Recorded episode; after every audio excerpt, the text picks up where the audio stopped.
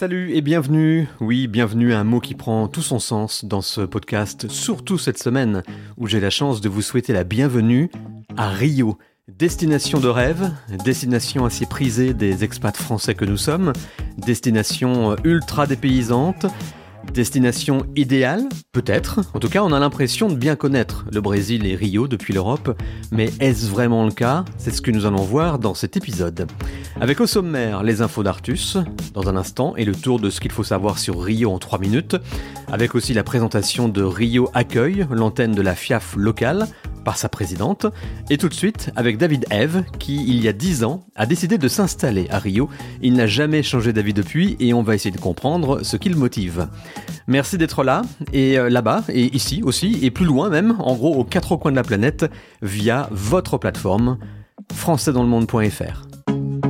Vous écoutez Vivre à Rio de Janeiro sur la radio des Français dans le monde. Salut David, merci beaucoup de nous rejoindre dans Vivre à Rio. Bonjour Olivier. Pendant plus de 30 minutes, on va apprendre à mieux connaître euh, cette ville, grâce à toi qui vis sur place depuis une dizaine d'années. Mais euh, attention, il y a une tradition dans ce podcast, c'est d'en savoir plus sur notre guide du jour, donc toi, avant de commencer quoi que ce soit. Dis-nous tout, qu'est-ce que tu fais de beau à Rio? Euh, Depuis quand? Pourquoi? On t'écoute, no pressure. Bon, on va, faire vite, mais en fait, quand j'étais jeune, encore étudiant, j'ai eu l'occasion de venir vivre en Amérique du Sud, passer un an en Argentine et au Brésil. Et bon, j'ai dû rentrer euh, pour des raisons professionnelles et, faire ma vie professionnelle en France. Mais j'avais gardé dans le coin de ma tête qu'un jour je reviendrais en Amérique du Sud. Et donc en France, bah, au fait, j'avais créé une, une, société qui a bien marché. J'ai eu une vie d'entrepreneur pendant 15 ans. Et au bout de 15 ans, cette vie me nourrissait plus. Et euh, de plus en plus, j'avais l'appel euh, du voyage qui était là. Et donc, du coup, euh, avec ma femme, on a décidé de repartir en Amérique du Sud, moi lui faire découvrir, partager ça avec elle. Quand on est arrivé à Rio, il y a une, une évidence dans cette ville vraiment magnifique. Il y a une sorte d'évidence. Du coup, on est resté un petit peu, on est revenu un peu en France. et au final, on, on s'est installé. Et puis, sans trop savoir ce qu'on allait faire. Et voilà, et maintenant, ça fait 9 ans. C'était un projet au départ et c'est devenu vraiment une vie et vraiment un changement de vie. Euh, et on a tout dû, on est reparti à zéro en fait, dans une, autre vie. Et par rapport à ta première expérience en Amérique du Sud, donc c'était forcément euh, le Brésil, forcément Rio. Oui, j'ai eu l'occasion de voyager et c'est vrai que tu sais pas pourquoi, il y a un moment, il y a quelque chose qui match, euh, c'est vraiment un appel du cœur. Et cette ville, elle est un peu comme ça. Hein. Il y a beaucoup de, de, de gens qui viennent et qui ont vraiment un coup de cœur pour cette ville et beaucoup d'histoires comme la mienne. Il y en a, beaucoup à Rio, des personnes qui viennent pour des vacances et qui ils en repartent jamais. On en croise, on en croise beaucoup. Donc voilà, nous c'est ce qu'on a fait et puis bon, on a mis tout ça à profit parce qu'on est, arrivé sans enfants et maintenant on a deux petits carioca qui sont nés à Rio et euh, du coup on a une vie de famille euh, maintenant euh, à Rio et on profite toutes les opportunités que nous offre cette magnifique ville. Bah, excellent, mais ça nous donne envie justement de visiter. en, juste quelques mots, quel sujet on va aborder pendant visite En fait, Rio, il y a beaucoup de préjugés sur cette ville. Il y a, tout. Alors c'est vrai que de, loin, c'est la, ville du foot, la ville de la samba, la ville du carnaval. Euh, et aussi tous des problèmes de sécurité. On sent bien que voilà, le Brésil, il y a des gens qui n'osent pas y aller parce que euh, y a une étiquette un peu dangereuse. Mais en fait, faut oser venir au Brésil pour se rendre compte par soi-même et, pas forcément écouter tous les médias parce qu'en fait, euh, Rio, c'est une ville de 13 millions d'habitants avec 1000 favelas. Et effectivement, on se balade pas partout dans Rio. Mais en fait, moi, le Rio que je connais, le Rio que je vis au quotidien, c'est plutôt ce qu'on appelle la zone sud de Rio, la zone Azul qui est la, voilà, qui est l'endroit un peu touristique, l'endroit des plages et l'endroit où il fait bon vivre. Très bien, bah c'est une bonne intro, ça nous donne envie d'en savoir plus. Et on va faire ça euh, juste après les infos d'Artus. Tu ne bouges pas, David. Hein. les infos d'Artus. Vivre à. Le tour de Rio en 3 minutes avec Artus. Salut Artus. Salut Olivier. On a tous vu le James Bond Moonraker, l'homme de Rio de Belmondo, où Rio ne répond plus avec euh, Jean Dujardin on a tous entendu les morceaux de samba ou de bossa nova d'Antonio Carlos Jobim, parce que la culture brésilienne, eh ben, elle est partout. Au cinéma, dans la musique, la danse, le sport, tout le monde adore le Brésil. En même temps, c'est vrai que l'ambiance chill et bohème qui règne là-bas est devenue la vitrine d'un pays en plein développement. Il y a plein de choses qui permettent de mesurer l'attractivité et l'ouverture sur le monde du pays. Un bon indicateur, par exemple, c'est l'arrivée massive des expatriés. Et ça, bien sûr, c'est un sujet qui nous passionne. Et ça donne quoi côté chiffres, les expats au Brésil? Au pays des Carioca, bah, des expatriés, il y en a des milliers, bien sûr. Mais concentrons-nous sur nos compatriotes français. Déjà, la première chose à savoir, c'est que la plus grande communauté française d'Amérique latine, eh ben, elle se trouve au Brésil. Selon le dernier registre des Français établis hors de France, il y aurait précisément 19 942 compatriotes qui résideraient au Brésil. En réalité, c'est bien plus, puisque près de 30 000 Français seraient établis dans la République fédérale du Brésil. Ça annonce la couleur. Bien que le Brésil se trouve à plus de 10 000 km de l'Hexagone, le fait que les deux pays euh, tissent de solides relations depuis maintenant plusieurs siècles, eh ben c'est tout sauf un hasard. Bien sûr que la présence de milliers de Français, ça aide, mais il n'y a pas que ça. Il y a aussi le fait que la langue française soit énormément utilisée au pays de la samba. Figure-toi Olivier que plus de 700 000 Brésiliens parlent la langue de Molière. 700 000 sur un pays de 214 millions d'habitants, ce n'est clairement pas beaucoup, mais c'est quand même l'un des pays du continent où le français est le plus parlé. Les premières traces françaises au Brésil remontent au 19e siècle, avec notamment l'influence du mouvement des Lumières. Figure-toi que cet esprit français a perduré au fil du temps et a même permis dès 1885 au réseau des alliances françaises de s'implanter au Brésil. Aujourd'hui, l'Alliance française brésilienne compte 37 associations réparties en 63 unités. C'est d'ailleurs le réseau des alliances françaises le plus important d'Amérique latine. C'est bien beau tout ça, mais euh, là j'entends les auditeurs se demander euh, si je veux m'expatrier au Brésil, niveau paperasse, comment ça se passe? Eh ben, première chose à savoir, tous les Français sont dispensés de visa pour euh, tous séjours inférieurs à moins de 90 jours. Attention tout de même, pas de visa, c'est ok, mais il faut tout de même un passeport valide. Vous l'imaginez bien, au-delà de 90 jours, il y a plusieurs visas de dispo. Pour les étudiants, tout d'abord, il y a le visa études stage, nommé VITEM 4, d'une durée d'un an maximum. Le VITEM 4 est attribué aux étudiants français sans limite d'âge qui réalisent un stage ou un échange académique au Brésil. Pour les jeunes, il y a également le fameux PVT, valable 12 mois et euh, délivré aux individus âgés entre 18 et 30 ans qui souhaitent effectuer un séjour de découverte culturelle avec la possibilité de travailler sur place. Autre option, le VITEM 5 pour le travail et le VITEM 9 pour les investissements, qui est plus pour les adultes qui souhaitent travailler, investir ou ouvrir leur société au Brésil. Je n'oublie pas les visas pour le sport, pour le regroupement familiaux ou euh, les retraites et les pensions. Au total, il y a pas moins de 15 visas différents de dispo je suis sûr que vous trouverez le visa idéal à votre situation. C'est clair. Autre chose à savoir, Artus, sur Rio? Oui, il y a un autre élément important à savoir, c'est le fait que le Brésil soit classé comme euh, un pays exotique dans lequel il y a plusieurs risques sanitaires, notamment liés aux moustiques. Avant votre expatriation, il est donc conseillé de se vacciner contre la fièvre jaune, la DTP, la fameuse donc euh, diphtérie, tétanos, poliométrie, et pour vos enfants, la vaccination contre la rubéole, rayon rougeole est fortement conseillé. À noter que les vaccins contre la fièvre typhoïde et les hépatites A et B sont également recommandés. C'est vrai qu'à première vue, ça peut paraître beaucoup de vaccins, c'est tout de même mieux qu'attraper un vilain virus chez nos amis brésiliens, et comme on dit, mieux vaut prévenir que guérir. C'est clair. Mais merci beaucoup, Artus, pour toutes ces infos, et à bientôt aux quatre coins du monde. Retrouvez Vivre A en replay françaisdanslemonde.fr. Vous venez d'arriver, euh, vous tombez bien. Nous démarrons maintenant la visite de Rio grâce à David qui a bien voulu euh, s'improviser euh, guide avec la petite casquette qui va bien et tout pour quelques minutes. C'est justement le côté touristique qui nous intéresse là tout de suite maintenant, les incontournables de la ville, les bonnes adresses, bref la totale. Tu veux commencer par quoi David? Bah, je vais commencer, c'est quand on arrive dans Rio, euh, c'est une ville, elle s'appelle la Cidade Maravillosa, ce qui veut dire la ville magnifique, parce qu'en fait, il n'y a pas d'équivalent. En fait, c'est entre, entre mer et montagne, avec des paysages euh, incroyables qui existent nulle part ailleurs. Donc il y a une énergie quand on arrive. En plus, euh, on a de grandes chances d'arriver sous le soleil. Et du coup, euh, c'est ce qui est le plus marquant au départ quand on arrive dans, dans, cette ville. C'est vraiment la beauté. Euh, c'est une ville de 13 millions d'habitants, mais en fait qui est très verte parce qu'en fait, il y a la jungle qui se mélange euh, à la ville et elle est bordée euh, par l'océan. Donc, c'est vraiment une ville euh, qui, est, qui, est, incroyable. Et tu parlais d'énergie, c'est quelque chose qu'on sent vraiment? Il y a une énergie du peuple, vraiment l'énergie de la.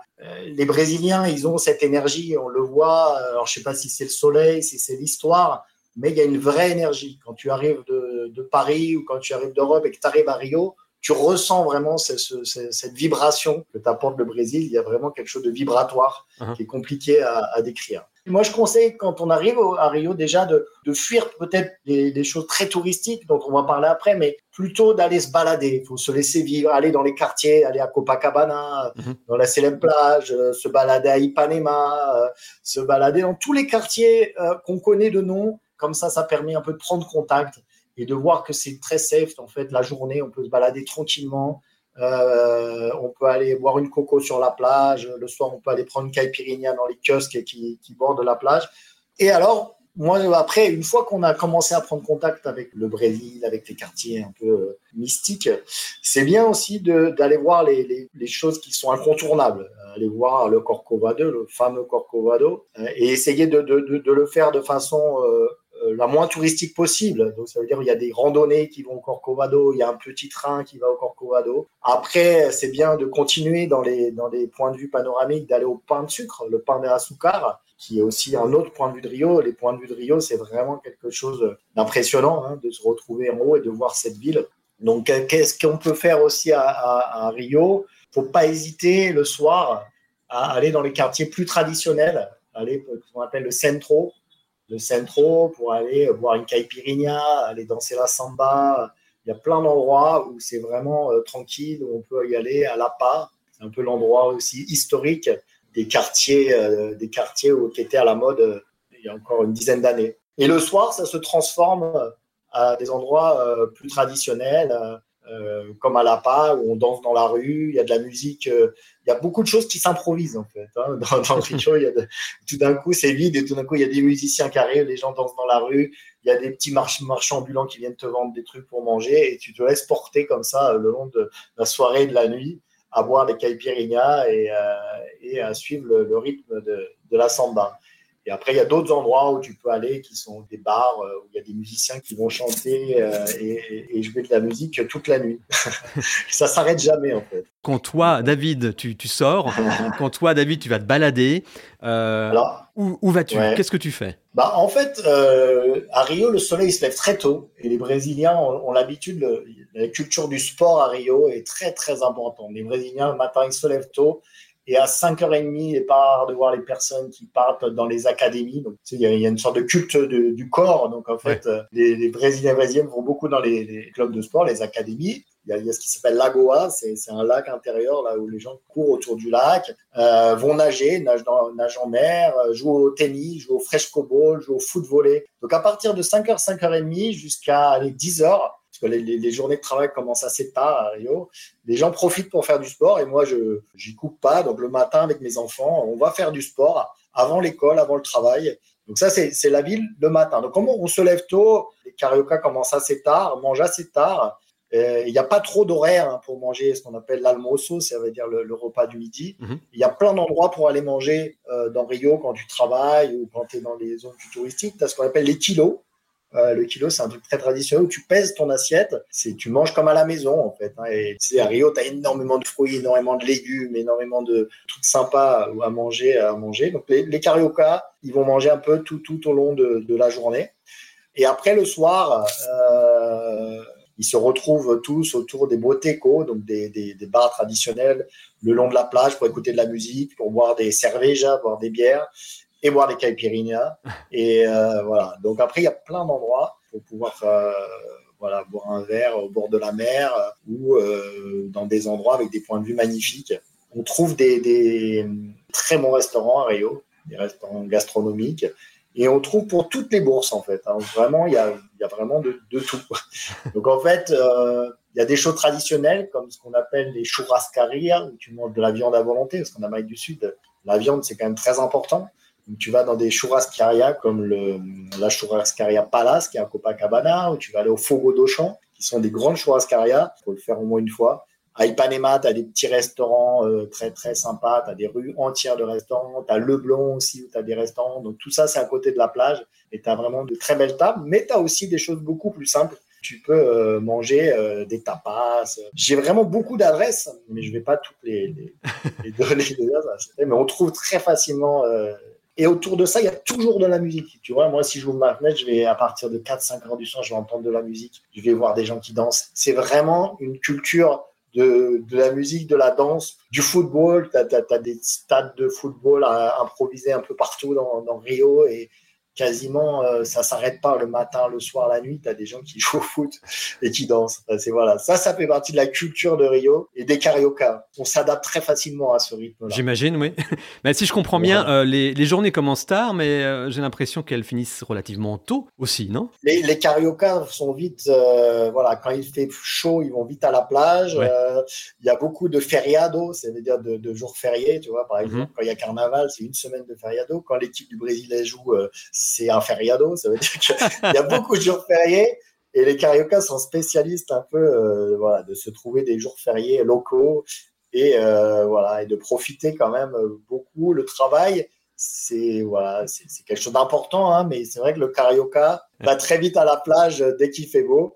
Et la nuit tombe tôt, hein, par contre, à Rio. Mhm. C'est vrai que la nuit, à l'hiver, à 4-5 heures, la nuit, elle tombe. Et l'été, maximum à 7 heures. Et du coup, euh, les nuits sont longues et donc, il faut bien s'occuper. Euh, dans le centro, il y a la place Mawa. C'est une place, c'est l'ancien marché aux esclaves qui est très traditionnel. C'est des petites rues. Euh, tous les lundis, tous les mardis, tu peux aller là-bas.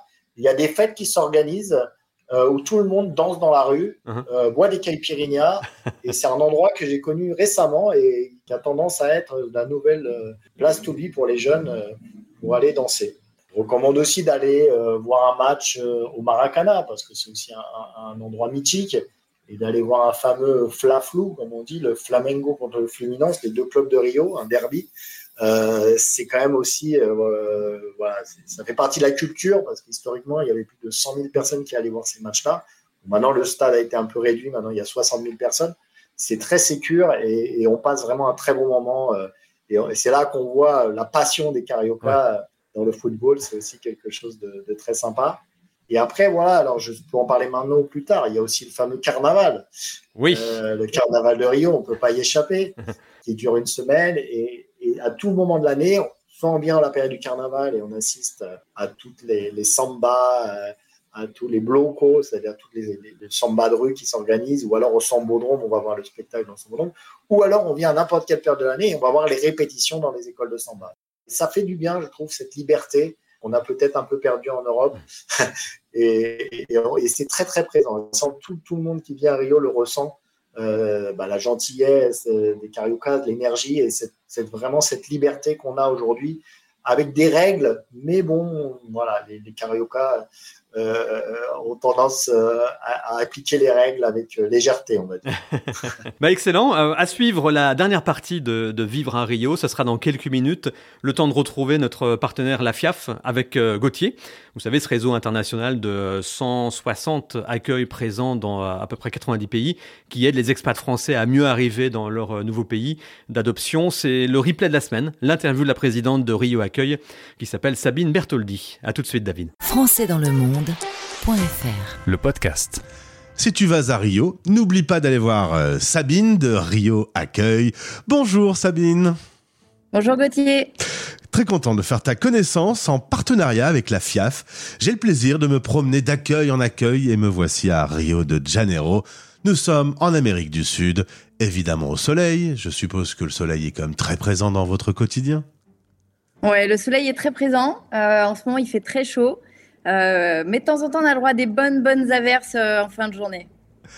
Tu es originaire de Bretagne, donc les averses tu connais. Je vais citer euh, ta ville natale, Dinan, en Côte d'Armor, avec un nom que j'ai cité tout à l'heure, Bertoldi, qui est italien. Ça doit être via ton papa, une ou deux générations. En tout cas, le nom de famille reste.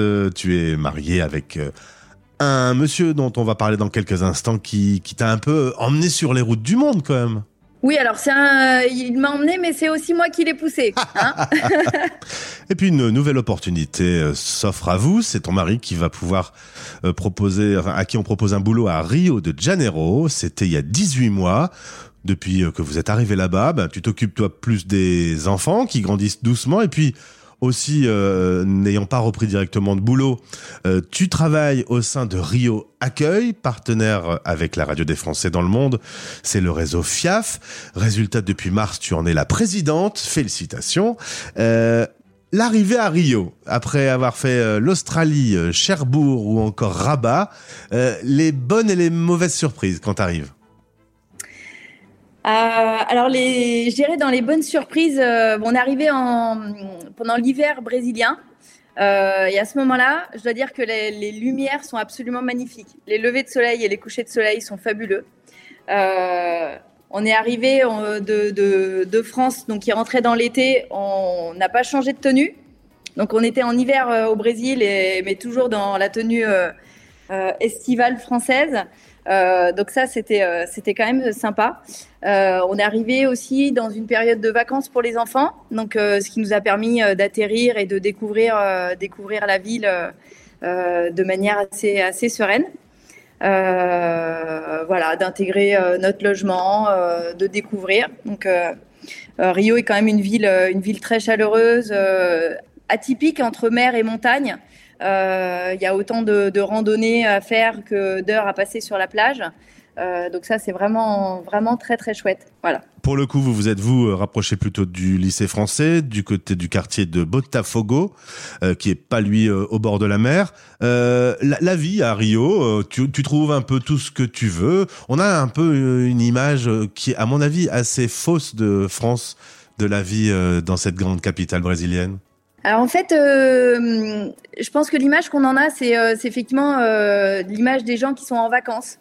Donc effectivement, qui vont, qui vont à la plage, qui découvrent ces paysages qui sont, qui sont quand même absolument magnifiques. La vie sur place est très agréable. Elle est plus chère que ce qu'on pense. Et on trouve moins de choses quand même qu'en France. Euh, typiquement, le fromage nous manque un peu quand même. hein. Eh oui. Euh, bon, ça, je pense que c'est une, une- un truc en commun à quasiment tous les pays.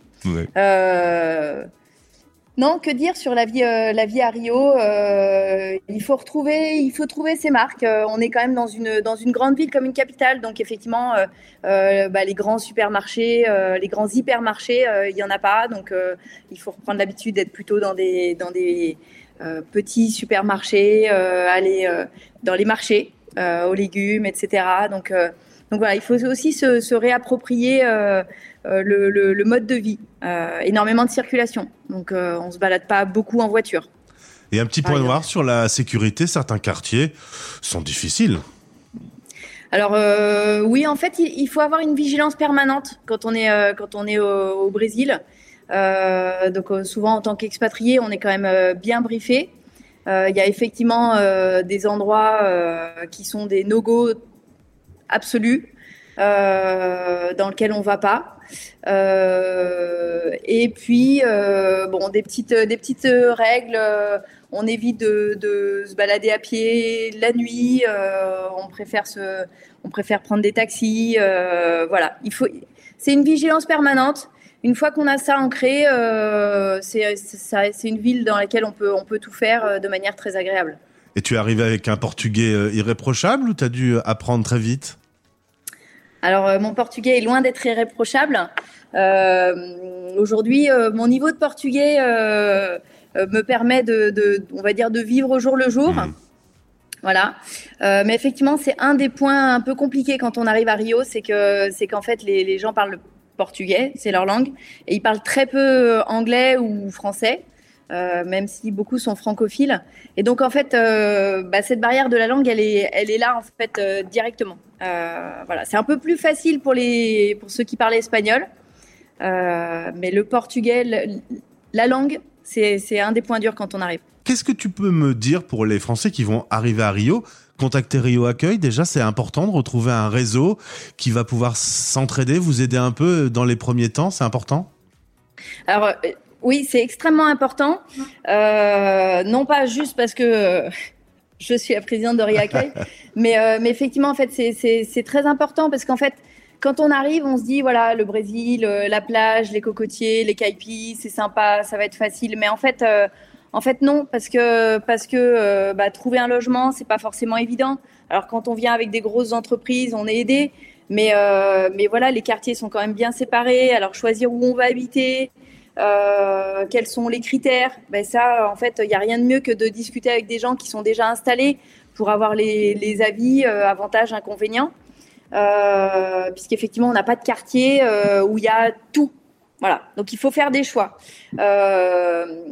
Retrouver un, ancrage français et francophone, c'est aussi super important parce qu'en fait, la culture est quand même assez différente. et pour ne pas commettre d'impair, en fait, c'est bien d'avoir euh, d'avoir euh, un avis ou un peu d'aide de ceux qui sont déjà installés ici et qui vont pouvoir. Euh, alors, c'est pas alerter, mais c'est juste, voilà, ça permet de comprendre la culture, de l'appréhender un peu plus rapidement. On gagne un peu de temps, on gagne un peu de temps pour mieux, pour mieux s'intégrer. En tout cas, tous les liens pour contacter Rio Accueil sont dans ce podcast. Merci Sabine. ça va continuer ces expatriations à travers le monde comme ça ou un jour ta Bretagne natale va te manquer? Alors euh, la Bretagne, c'est sûr, euh, même si aujourd'hui euh, notre point d'ancrage est plutôt dans le sud de la France, à Toulon. Écoute, j'ai envie de dire, pour nous, la suite dépendra un peu de, de, de, l'entreprise et des contrats qu'on peut avoir, puisqu'effectivement, c'est pas une entreprise pétrolière qui a des, des points d'ancrage un peu partout dans le monde. C'est un peu différent, en mmh. fait. Euh, du coup de, d'un certain nombre de nos, de nos compatriotes euh, expatriés. Effectivement, le contexte est un peu différent. Affaire à suivre, en tout cas. On verra. On verra, on verra ça. En tout cas, amusez-vous bien. Vous y êtes depuis 18 mois et ça se passerait bien. Si vous avez besoin d'un petit coup de main, Sabine et toute l'équipe de Rio Accueil vous, euh, bah, bah, vous tendent les mains. Vous pouvez y aller. Ils vont s'occuper de vous. Merci beaucoup, Sabine. Exactement. Merci, Gauthier. Bonne journée. Au revoir. Au revoir françaisdanslemonde.fr Vous vivez dans une ville que vous aimez? Témoignez dans cette émission. Contactez-nous via la page contact sur le site françaisdanslemonde.fr. De retour avec notre guide David pour une approche euh, un peu plus approfondie cette fois-ci de la ville de Rio. On a évoqué les aspects touristiques tout à l'heure. On va parler maintenant euh, de la culture. Une culture bah, qu'on croit connaître un petit peu, qu'on adore, hein, la fête, euh, les carnavals, la musique, la gastronomie, etc. Toi qui vis sur place, David, quelle vision on a de tout ça quand on est là-bas? C'est très étonnant, un peu comme dans toutes les villes. Quand on arrive au début en tant que touriste, on voit que les belles choses, on voit vraiment que l'aspect touristique. Et en fait, on, se croit proche, on est latin, et donc euh, on pense que c'est la même culture. Mais alors là, c'est pas du tout ça. C'est-à-dire qu'on commence un peu à comprendre déjà par les Portugais. Hein, c'est vraiment les, Brésiliens parlent portugais. Portugais, c'est un pays qui est quand même assez fermé dans, pas mal de choses, et du coup, euh, ils parlent portugais. Donc on commence un peu à comprendre le portugais et avoir la façon de penser. C'est là qu'on voit qu'on a des grosses grosses différences. Et un côté qui est très agréable, c'est que le Brésilien, il est dans l'instant. Ça veut dire que le Brésilien, tu l'invites à, 20h chez toi, euh, il arrive à 23h et il va te dire Bah oui, mais j'ai croisé un tel, un tel. Et pour lui, il n'y a aucun souci. Sauf que toi, tu es là avec, avec ta culture française et tu comprends pas. Il y a des choses quand même très, très différentes. Ce qui est très rigolo aussi, moi, j'aime bien les dimanches soirs. Ici, les gens, ils vont profiter parce que c'est le dernier jour du week-end, c'est la dernière heure. Donc, tous les enfants, tout ça, ils vont profiter au maximum. Et en Europe, tu sais, les gens, on est dimanche, il faut vite rentrer parce que demain, il y a l'école et tout. Alors là-bas, au Brésil, non, on profite jusqu'au dernier moment euh, du, week-end et, et, voilà, il y a l'école demain, mais ça, c'est pas important. Il y a le travail demain, ça, c'est pas important. Ce qui est important, c'est de profiter du week-end et donc tout ça. Donc il y a cette culture de la notion du temps qui est vraiment complètement différent. Donc des fois c'est bien parce que bah, on est voilà, on vit à Rio aussi pour découvrir d'autres choses et, et, ça fait vraiment du bien. Et des fois c'est déstabilisant hein, quand t'attends, tu fais des travaux chez toi et que t'attends quelqu'un et, qui vient que le lendemain et qui t'explique que voilà il a eu quelque chose. Mais, en fait il t'explique tout, tout, ça toujours avec le sourire donc tu peux pas trop leur en vouloir. euh, mais voilà c'est cette euh, culture de l'instant euh, qu'on n'a pas du tout et du coup, ça leur donne un côté euh, vraiment, vraiment cool. Quoi. Alors, il faut dire que David est en plein déménagement et en plein travaux en ce moment, donc c'est peut-être du vécu tout ça un peu, non? Tout ça, c'est du vécu. C'est du vécu, mais il faut lâcher son, il faut vraiment lâcher cette, culture euh, européenne parce qu'autrement, euh, on va pas le vivre de façon agréable. Donc, tu vois, je sais qu'il y, va y avoir plein de choses qui vont se passer partout qu'on fait un déménagement, qu'on fait des travaux, mais ici, c'est puissance 10 quand même, surtout à Rio. Euh, donc voilà, il faut, il faut prendre cet état d'esprit et puis, euh, et puis voilà, et il fonctionne beaucoup par l'affect, il mélange beaucoup euh, le, perso du professionnel et, tout ça. Par exemple, quand moi j'ai fait des travaux dans mon premier appartement et ça avançait pas et ils, ils étaient jamais là et tout, et je, voilà, il fallait absolument que j'ai l'appartement euh, parce qu'on allait partir, il y a un problème de visa et tout. Et j'ai eu la bonne idée de dire au chef des travaux, mais attends, ma femme elle est enceinte, elle va accoucher, tout ça. Et le lendemain, ils étaient 10 en disant, mais attendez, sa femme, elle est enceinte, vous comprenez, tout.